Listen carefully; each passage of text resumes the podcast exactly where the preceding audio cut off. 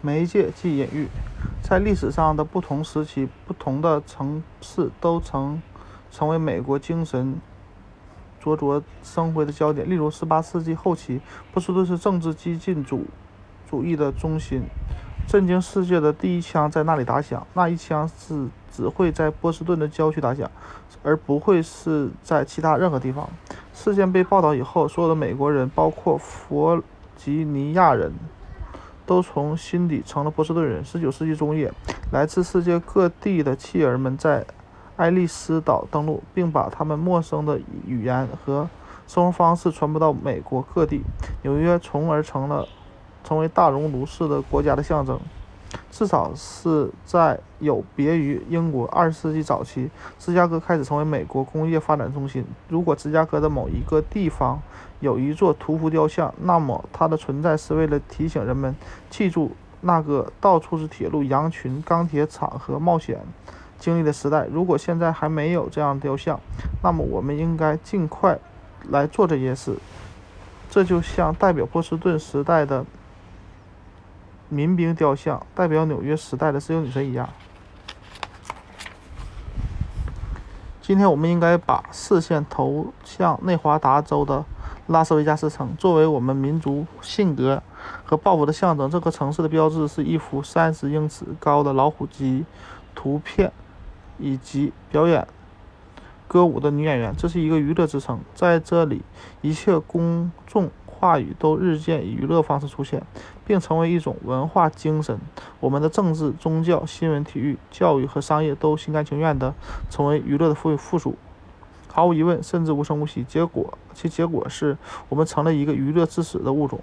我写作此文此文时的美国总统是昔日好莱坞演员，他的主要竞争对手是二十世纪六十年代最为。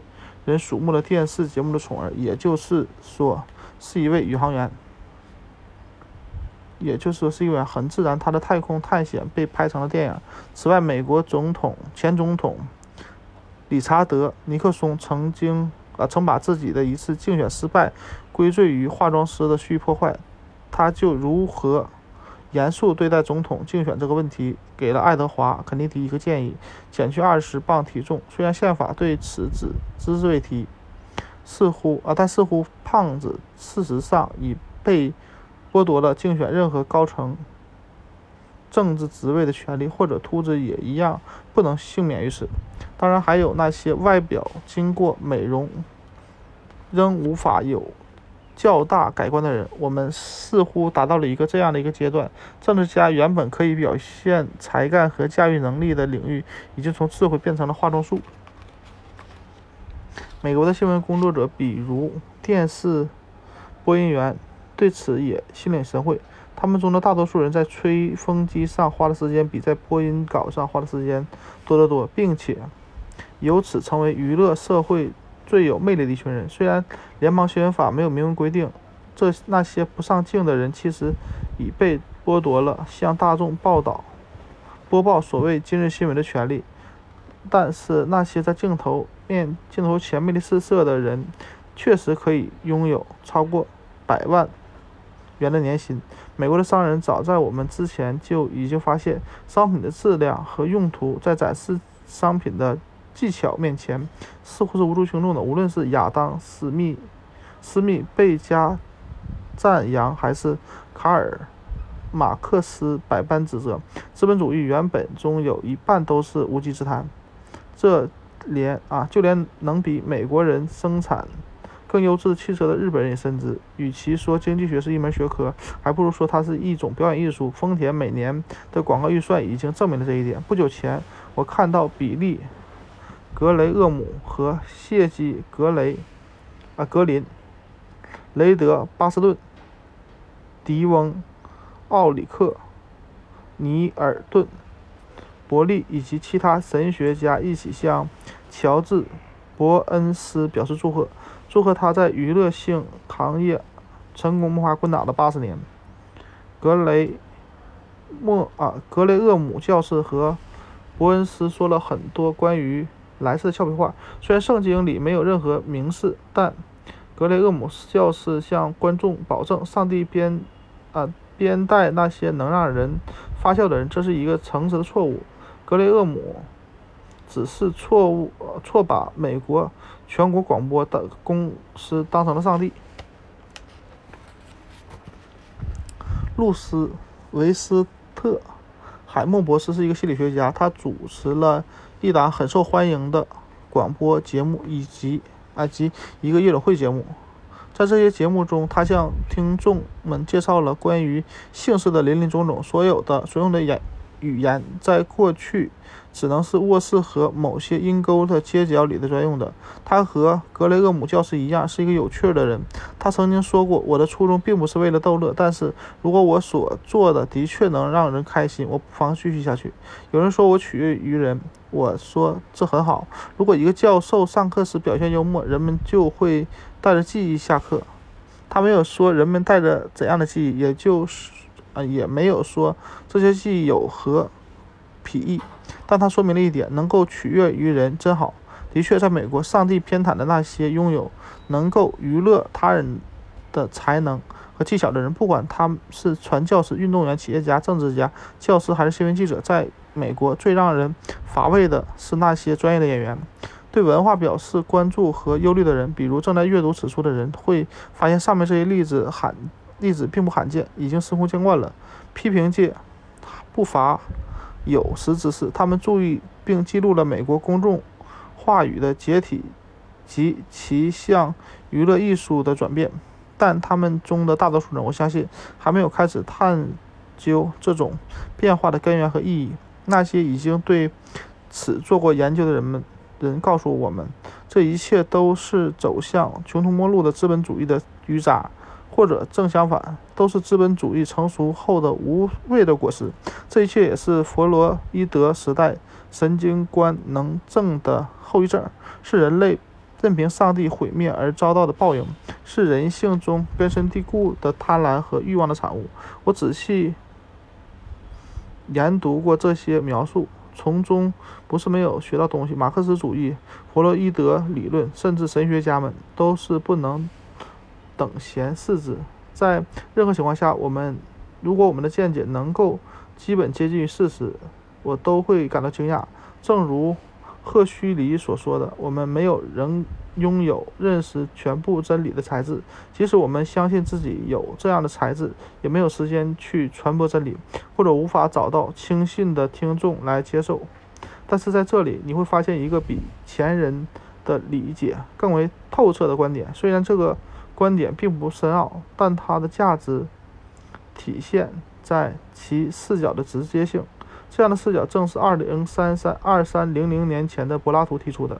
根据这个观点，我们应该把据点放在人类绘画的形式上，并且假定我们绘画的形式对于要表达的思想与有着重大的影响。容易表达出来的思想，自然会成为文化的组成部分。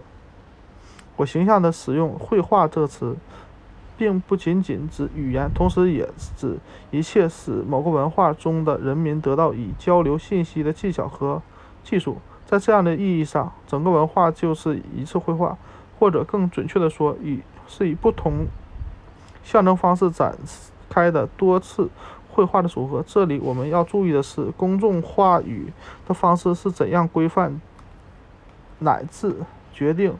话语内容的，我们可以举一个简单的例子，比如原始的烟雾信号。虽然我们不能确切的知道在这些印第安人的烟雾信号中传达着怎样的信息，但我可以肯定，其中不包含任何哲学论点。这类烟雾还不能复杂到可以表达人们对于生存意义的看法，即使可以，他们中的哲学家可能没有等到形成任何新的理论。就已经用尽了木头和簪子，你根本不可能用烟雾来表现哲学，它的形式已经排除了它的内容。再举一个我们再熟悉的、更熟悉的例子，塔夫托，我们的第二十七任总统，美国的，体重三百磅，满脸横肉，我们难以想象任何一个有着这种外形的人在今天会被推上总统候选人的位置。如果是在广播上向公众发表演讲。演讲者的体型同他的思想是毫不相干的。但是在电视时代，情况就不大相同了。三百磅的笨重的形象，即使能言善辩，也难免淹没演讲中精妙的逻辑和思想。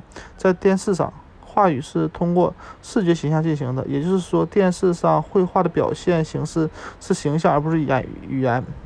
政坛上形象经理出现，以及与此相伴的讲稿作家的没落，证明了这一点。就是电视需要的内容和其他媒介截然不同。电视无法表现政治哲学，电视的形式注定了它同政治哲学是水火不不相容的。还有一个例子更复杂一点，信息内容，或者如果你愿意，可以称之为构成今日新闻的素材，在。一个缺乏媒介的世界里是不存在的，是不可能存在的。我并不是说火灾、战争、谋杀、恋情从来没有在任何这个世界任何地方发生过。我想说的是，如果没有用来宣传他们的技术，人们就无法了解，无法把这一切纳入自己的生活、日常生活。简而言之，这些信息就不能作为文化的内容而存在。今日新闻的产生全然起源于。电报的发明，后来又被其他更新的大众传播工具发扬光大。电视使无背景的信息能够以难以置信的速度跨越广阔的空间。今日新闻这种东西纯属技术性的想象之物，准确地说是一种媒介行为。我们可以了解来自世界各地对于各种事件的片。段报道，因为我们拥有适用于报道这些片段的多种媒体媒介媒体。如果某种文化中没有具体的闪电般速度的传传传播传媒工具，如果烟雾信号仍是最有效的传播途径，那么这种文化就不会拥有今日新闻。如果没有媒体为新闻提供传播的形式，那么今日新闻就不会存在。用平白的话语来说。这本书是二对二十世纪后半叶美国文化的最重大的变化的深究和哀悼。印刷术时代步入没落，而电视时代蒸蒸日上。这种转换从根本上是不可逆转的，改变了公众话语的内容和意义。因为这种两，因为这样两种截然不同的媒介不可能传达同样的思想。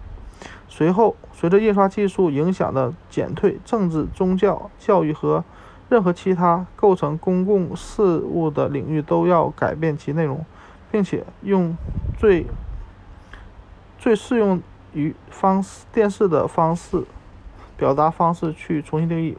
马歇尔·麦克卢汉有一句著名的警语：“媒介及信息。”如果我们上面所说的有引用之嫌。我绝不否认其中有联系，虽然很多值得尊敬的学者觉得默认和他的联系很时髦。如果啊，但是如果没有麦克卢汉，我们也至今仍然默默无闻。三十年前到遇到了麦克卢汉的时候，我还是一名研究生，而他只是一名普通的英语教授。那时我就相信，现在仍然相信，他继承了。奥威尔和郝胥黎的传统，对未来进行了预判预言。我对他的理论深信不疑。他他认为，深入一种文化的最有效的途径是了解这个文化中用于绘画的工工具。也就啊，我也我也许应该补充一点：最早激发我对这个观点产生兴趣的是一位比麦克卢汉更伟大。比柏拉图更古老的预言家，我年轻时研究过的圣经，在其中我获得了一种启示：媒介的形式偏好某些特殊的内容，从而能最终控制文化。这种启示来自十诫中禁止以色列人制作任何具有具体形象的第二诫。不可以自己偶像雕刻偶像，也不可做什么形象，仿佛上天下地和地底下水中的百物。很啊，和很多其他人一样，那时我那时很疑惑，为什么上帝要规定人们应该或不应该怎样用符号表现他们的经历？除非颁布训诫的人认定人类的交际形式和文化的质量有着必然的联系，否则把这种禁令归于理论制度中的做法是不可理喻的。我们可以冒险做一个猜测：那些如今已经习惯了用于图画、雕塑或其他具体形象表示、表达思想的人，会发现他们无法像原来一样去膜拜一个抽象的神。犹太人的上帝存在于文字中，或者通过文字而存在，这需要人类。人们进行最精妙的抽象思考，运用图像或亵渎神帝的表现，这样就防止了新的上帝进入某种文化。我们的文化正处于从以文字为中心向以形象为中心的转换过程中。思考一下，摩西的训诫对于我们也许是有益的，即使这些推想有不妥之处，我仍然认为它是明智而中肯的。我相信。某个文化中交流的媒介对于这个文化精神重心的物质重心的形成有着决定性的影响。语言不愧为一种原始而不可或缺的媒介，它使我们成为人，保持人的特点，事实上还定义了人的含义。但这并不是说，除了语言之外，没有任何其他媒介，人们还能够同样。方便的以同样的方式讲述同样的事情。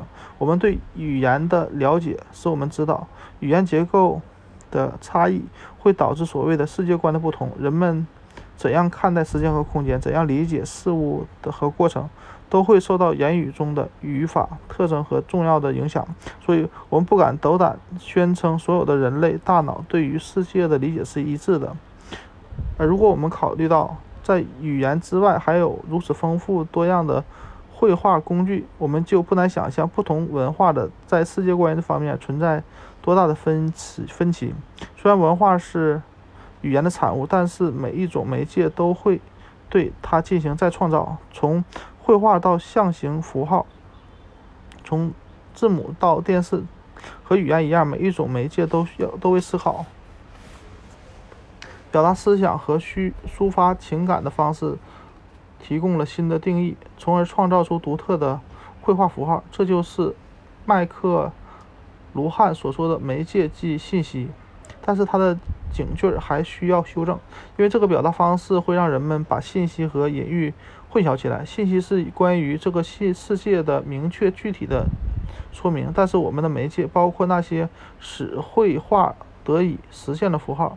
却没有这个功能，它们更像是一种隐喻，用一种隐蔽但有力的暗示来定义现在的世界。不管我们是通过言语，还是印刷的文字，或是电视、摄影机来感受这个世界，这种媒介隐喻关系帮我们将这个世界进行分类、排序、构建、放大、缩小和着色，并且证明一切存在的理由。恩斯特。卡希尔曾说过：“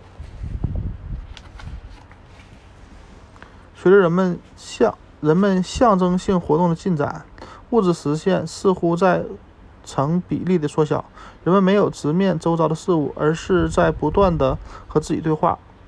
他们把自己完全包裹在言语形象、艺术形象、神话形象和宗教仪式之中，以至于不借助人。”工媒介，他们就无法看见或了解任何东西。媒介的独特之处在于，虽然它指导了指导着我们看待和了解事物的方式，但它的这种介入却往往不为人所注意。我们读书、看电视或者看手表的时候，对于自己的大脑如何被这些行为所左右，并不感兴趣，更别说思考一下书、电视或所。或手表对我们这个认识世界有怎样的影响了？但是的确，确实有些有人注意到这些，尤其是在我们这个时代。刘易斯·芒福德就是这伟大的观察者中的一个。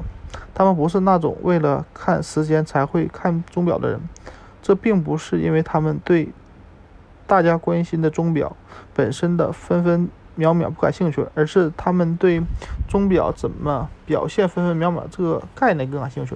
他思考钟表的哲学，意义和隐喻象征，而这些正是而这些正是我们教育不堪了解的地方，不堪了了的地方。钟表匠对此更是一无所知。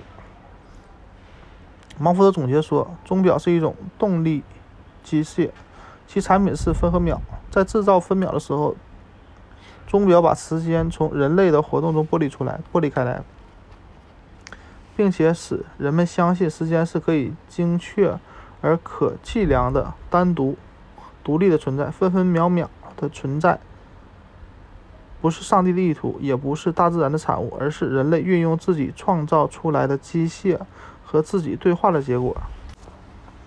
在芒福德的著作《技术与人类》中，他向我们展示了从14世纪开始，钟表是怎样使人变成遵守时间的人、节约时间的人和现在居于居于时间的人。在这个过程中，我们学会了漠视日出日落的。和季节更替，因为在一个由分分秒秒组成的世界里，大自然的权威已经被取代。的确，正如芒福德所指出，自从钟表被发现以后以来，人们生活中便没有了永恒。所以，钟表不懈的滴答声表示的是上帝至高无上的权威和日渐削弱。虽然很少有人能意识到其中的关联，也就是说，钟表的发明引入了一种。人和上帝之间进行对话的新形式，而上帝似乎是输家。也许摩西的十诫中还应该再加上一诫：你不可制作任何代表时间的机械。字母来到了人与人之间的之间对话的新形式。对关于这一点，如今学者们已达成共识：人们说出的话不仅听得见，而且看得见。这不是一件小事。虽然关于这一点，我们的教育也未做太多的评论，但是很明显，语音的书写形式创造了一种新的知识理念，一种关于智力、听众和后代的新知识。这些东西，柏拉图在其理论形成的初期已经认识到了。在他在第七封信中写道：“没有一个人，没有一个有智力的人会冒险用语言去表达他的哲学观点，特别是那种。”会恒久不变的语言，例如用书面的文字记录下来。他对此进行了详尽的阐述。他认识，他清楚地认识到，用书面文字记录哲学观点，不是不是这些观点的终结，而是这些观点的起点。没有批评，哲学的哲学就无法存在。书面文字使思想能够方便地接受。他人持续而严格的审查，书面形式把语言凝固下来，并由此诞生了语言家、逻辑家、修辞学家、历史学家和科学家。所有这些人都需要把语言放在眼前，才能看清他的意思，找出他的错误，明白他的启示。柏拉图深知这一点，他知道书写会带来一次知觉的革命，眼睛代替了耳朵，而成为。语言加工的器官。相传，为了鼓励这种变化，柏拉图要求他的学生在来他的学员之学员之前，先学习几何学。如果确有其事，柏拉图就确实很明智。因为，正如伟大的学文学批评家诺斯罗普·弗莱所说所说的，书面文字远不只是一些一种简单的提醒物。他在现实中重新创造了过去，并且给了我们震撼人心的浓缩的思想、想象，而不是什么寻常的记忆。柏拉图对于书面文字重要性的推断，现在已经被人类学家所深刻理解。特别是如果在他们所研究的文化中，语言是复杂对话的唯一源泉时，人类学家知道书面文字不仅仅是话音的回声。这一点，诺斯罗普。佛莱也曾经提到过，这完全是另一种声音，是一种魔术师的把戏。在那些发明文字人的眼里，文字确有此神力。考虑到这些，那么埃及神话中把文字带给塔斯塔木斯国王的月神透特，同时也是魔术之神，就不足为奇了。我们这样的人，也许在也许看不出文字有何神奇。但我们的人类学家知道，对于一个一个只有口头语言的民族，文字会显得多么富特、奇特而富有魔力的魔力。这样的对话似乎没有对象，又似乎任何人都是对象。有什么比把问题诉说文字时的沉默更奇怪的呢？有什么比向一个无形的读者倾诉，并且因为知道有一个无名的读者会反对或者误解而修正自己更玄妙的呢？而这正是每一位读者、每一本书的作者必须做的。提出上述观点，是因为本书后面将讨论我们的民族怎样经历从文字魔术向电子魔术转换的巨大变化。我这里想要指出的是，把诸如文字或钟表这样的记忆引入文化，不仅仅是人类对时间的约束力的延伸，而且是人类思想方式的演转变，当然也是文化内容的转变。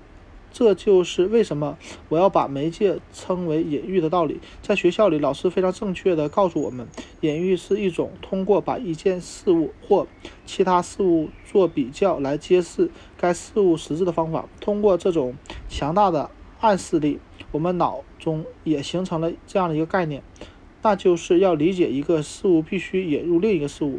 光是波，语言是一棵树，光明是一个明智而可敬的人。大脑是被知识照亮的黑暗洞穴。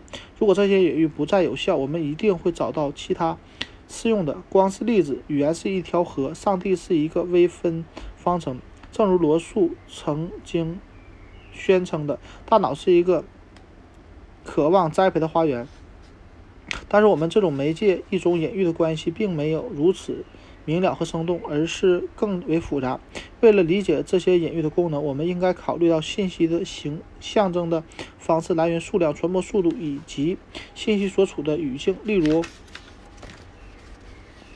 钟表把时间再现为独立而精确的顺序；文字使大脑成为书写经历的石碑；电报把新闻变成了商品。要深刻理解这种隐喻，我们的确。我确实要费些周折，但是如果我们能够意识到，我们创造的每一种工具都蕴含着超越其自身的意义，那么理解这些隐喻就会容易多了。例如，有人指出，十二世纪眼镜发明的发明不仅矫使矫正视力成为可能，而且还暗示了人们可以不把。不必把天赋或者缺陷视为最终的命运。眼镜的出现告诉我们，可以不必迷信天命，身体和大脑都是可以完善的。我觉得，如果说十二世纪眼镜发明和二十世纪基因分裂的研究之间存在某种关联，那也不不为过。即使是显微镜这样不常用的仪器，也包含了令人惊讶的寓意。这种寓意不是关于生物学，而是关于心理学。通过展示一个肉眼看不见的世界。显微镜提出了一个有关大脑结构的解释：如果事物总是不同于它的表象，如果微生物不可见的隐藏于我们的皮肤内外，如果隐形世界控制了有形世界，那么本我、自我和超我也是否也可以不可见的隐藏在某个地方？精神分析除了。充当大脑的显微镜之外还有什么？我们对大脑的理解，除了来自某些工具所产生的隐喻之外，还有什么途径？我们说一个人有一百二十六智商，又是怎么一回事儿？在人们的大脑里并不存在数字，智力也没有数量和体积，除非我们相信它有。那么，为什么我们还要相信它有呢？这是因为我们拥有可以说明。大脑情况的工具，确实，我们思想的工具能帮助我们理解自己的身体。有时我们称自己的身体为生物钟，有时我们谈论自己的遗传密码，有时我们像看书一样阅读别人的脸，有时我们用表情传达自己的意图。伽利略说过：“大自然的语言是数学。”他这个这样说，只是打个比方。大自然自己不会说话，他们。我们的身体和大脑也不会说话。我们关于大自然以及自身的说对话是用任何一种我们觉得便利的语言进行的。